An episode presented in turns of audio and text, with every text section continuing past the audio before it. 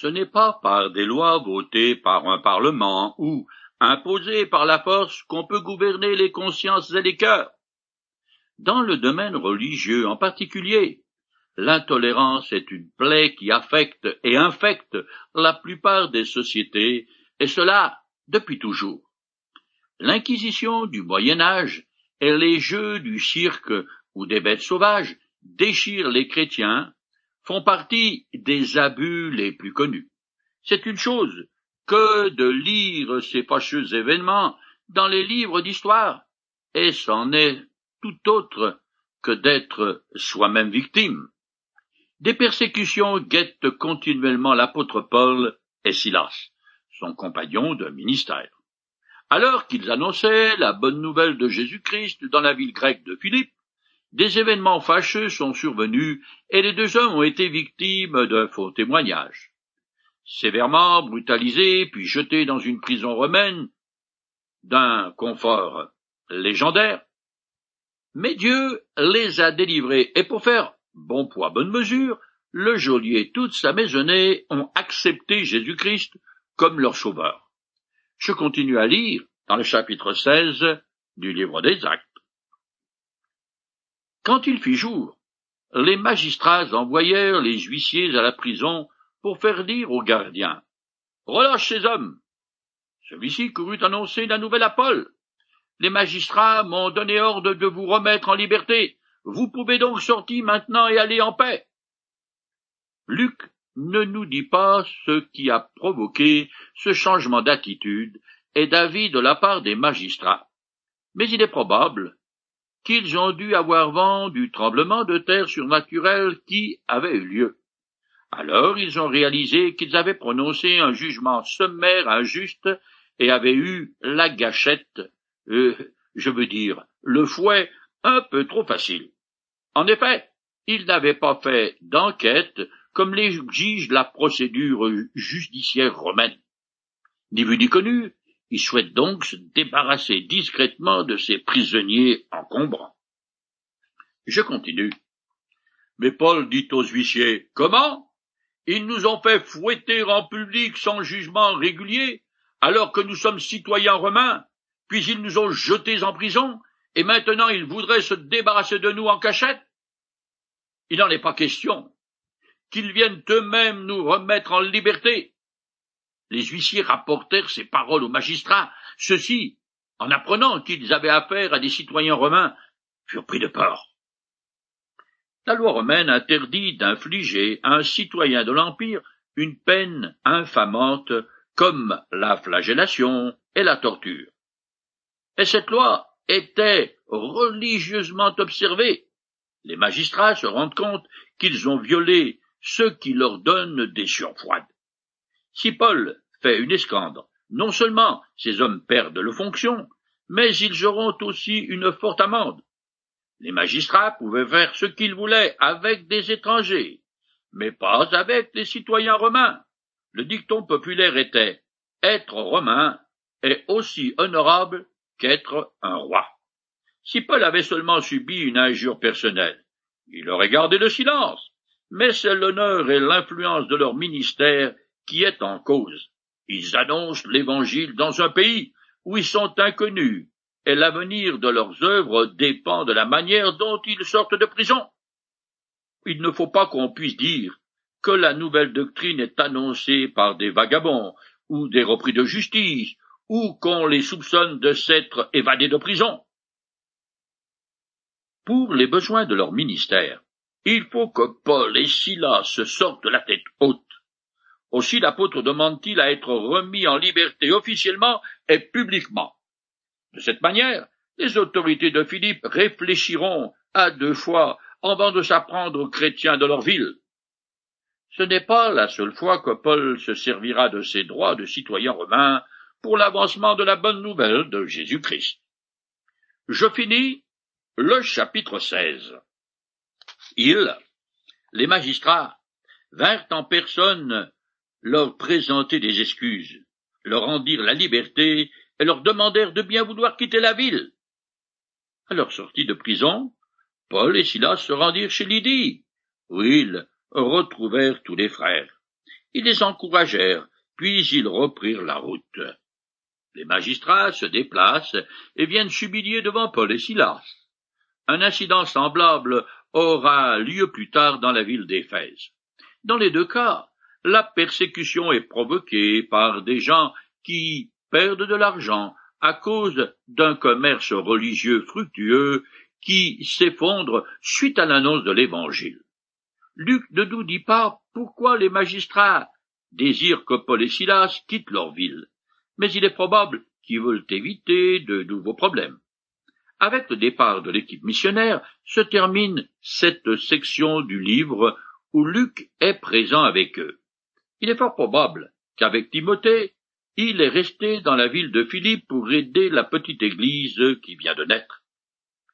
Nous arrivons au chapitre 17 du livre des Actes qui continue à raconter le second voyage missionnaire de Paul. Je commence à le lire. Ils traversèrent Amphipolis, puis Apollonie, et gagnèrent Thessalonique, où les Juifs avaient une synagogue. Selon son habitude, Paul s'y rendit, et pendant trois sabbats, il discuta avec eux sur les Écritures. Il les leur expliquait et leur démontrait que, d'après elles, le Messie devait mourir puis ressusciter. Le Messie, disait-il, n'est autre que ce Jésus que je vous annonce. Les missionnaires longent la côte de la mer Égée, côté grecque. Ils font un périple de 160 kilomètres à pied sur la terre principale de la région, c'est-à-dire la voie romaine qu'empruntent les légions et les voyageurs de commerce. Finalement, ils arrivent dans la ville de Thessalonique, située à l'embouchure de trois fleuves.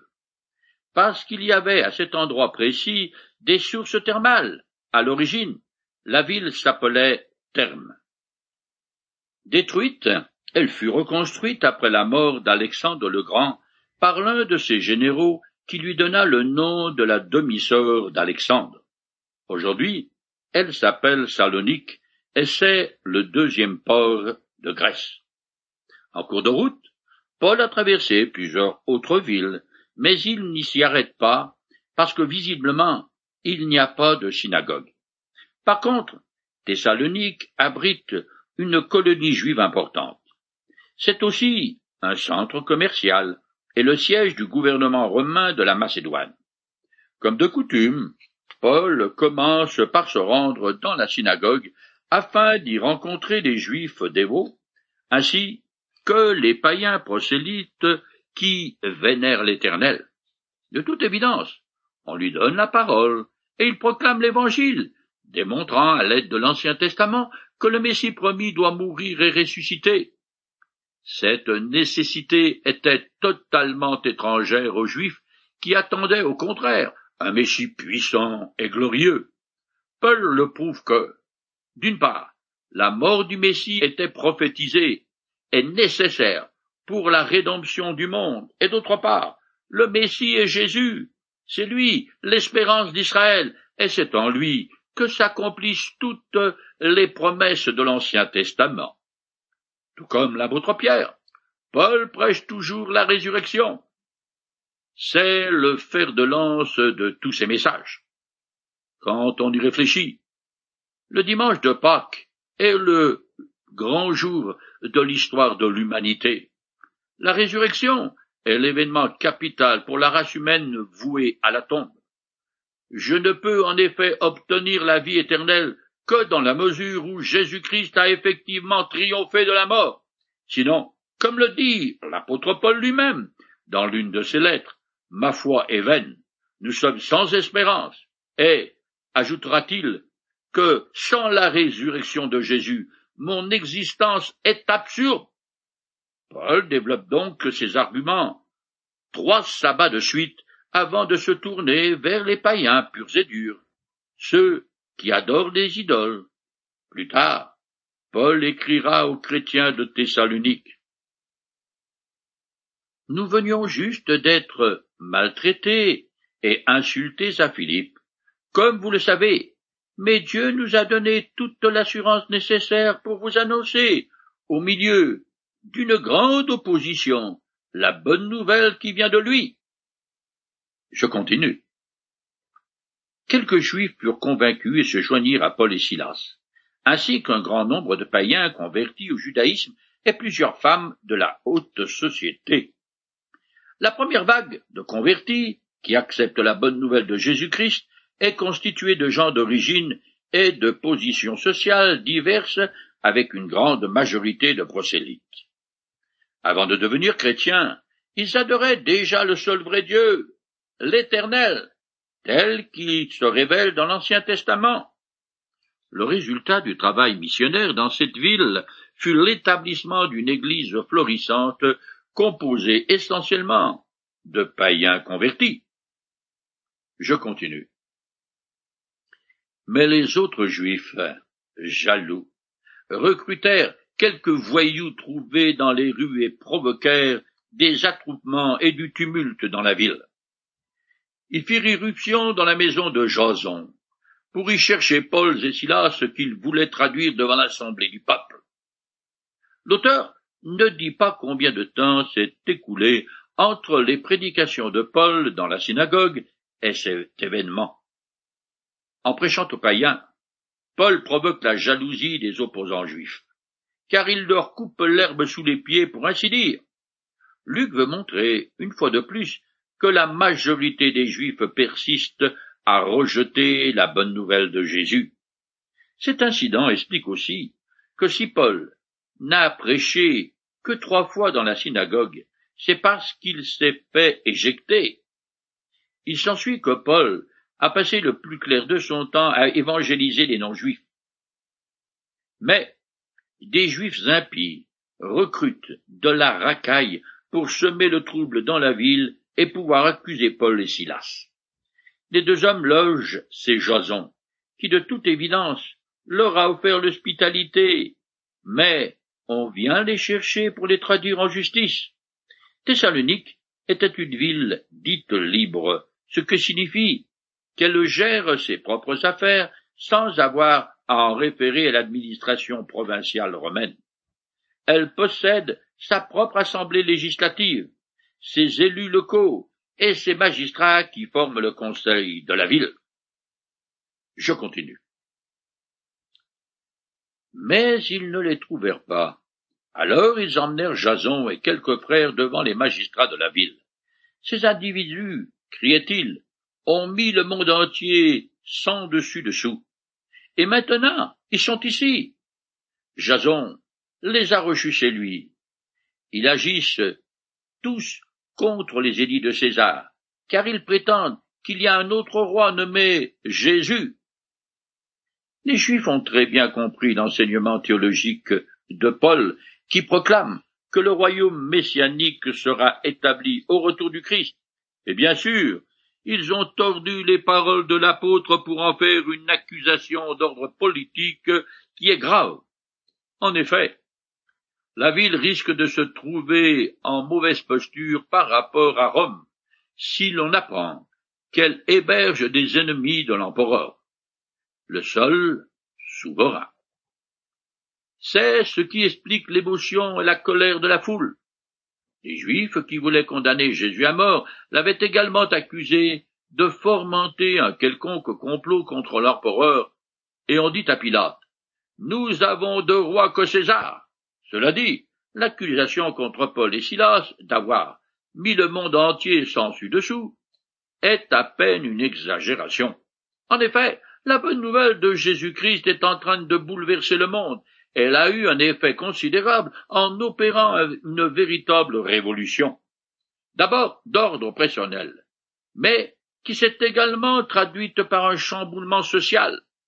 Et c'est ainsi qu'au quatrième siècle de notre ère, l'empereur Constantin proclama le christianisme religion d'État. De plus, la civilisation occidentale est judéo-chrétienne. C'est dire l'influence des textes sacrés sur notre culture. Or, sur le continent européen, la bonne nouvelle prit d'abord racine en Grèce, dans les villes de Philippe et de Thessalonique.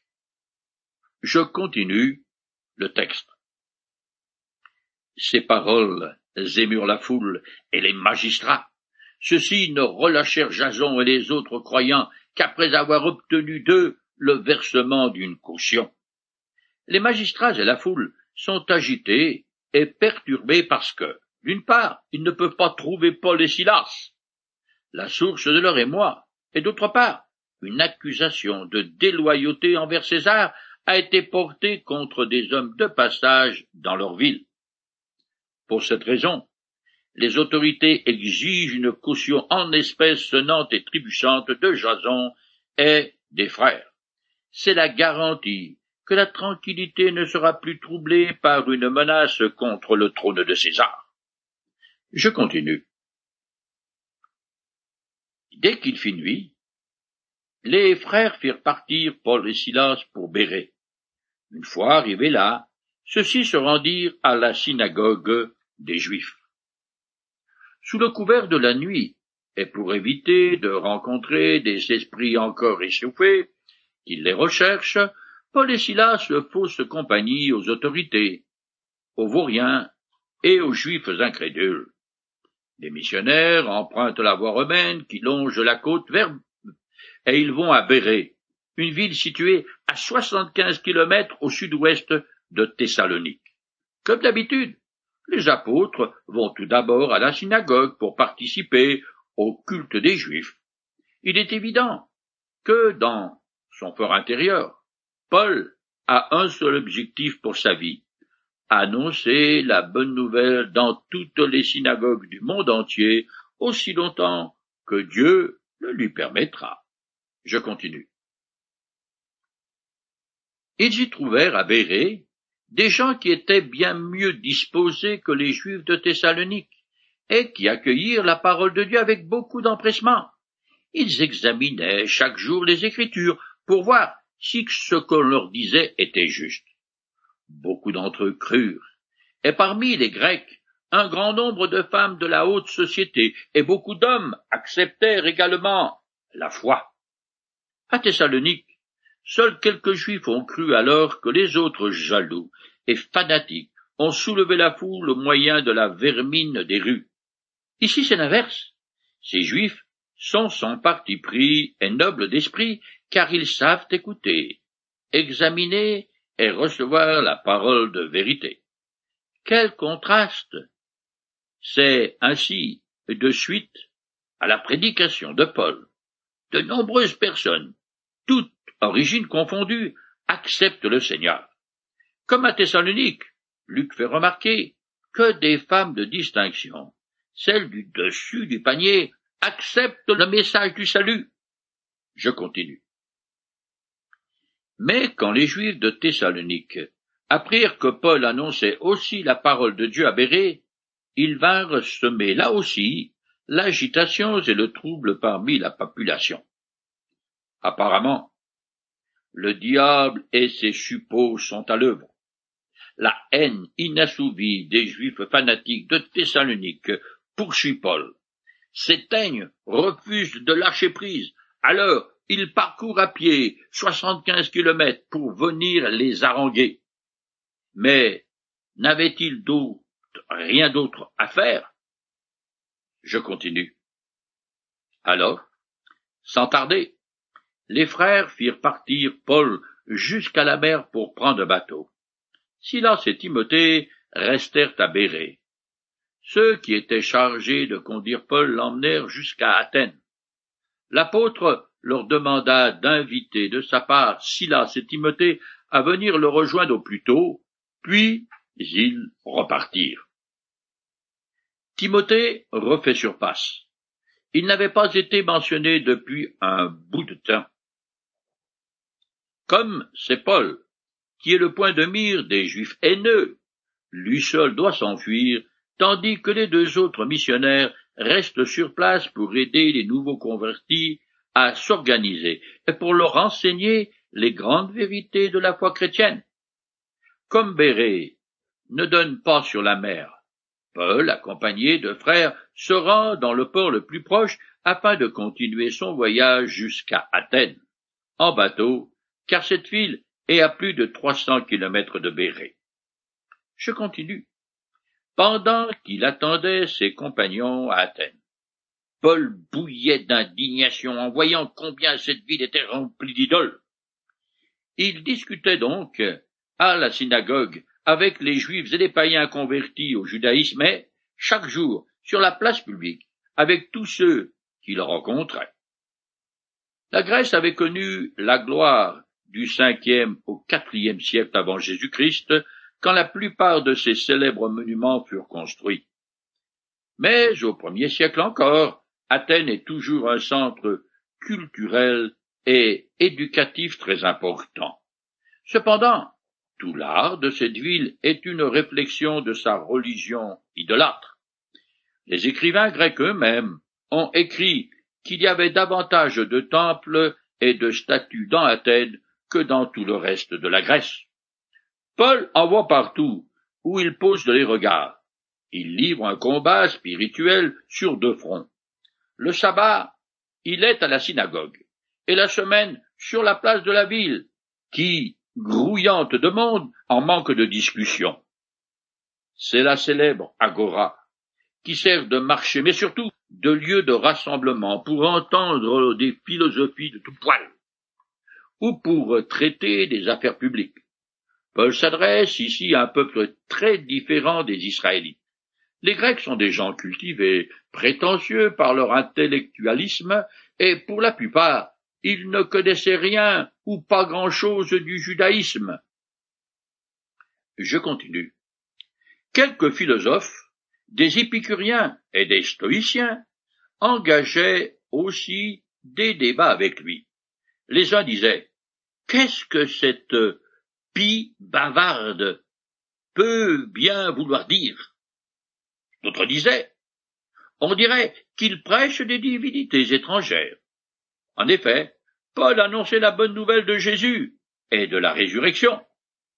Ceux qui acceptent de débattre avec Paul sont des épicuriens et des stoïciens, les deux groupes écoles philosophiques de son temps.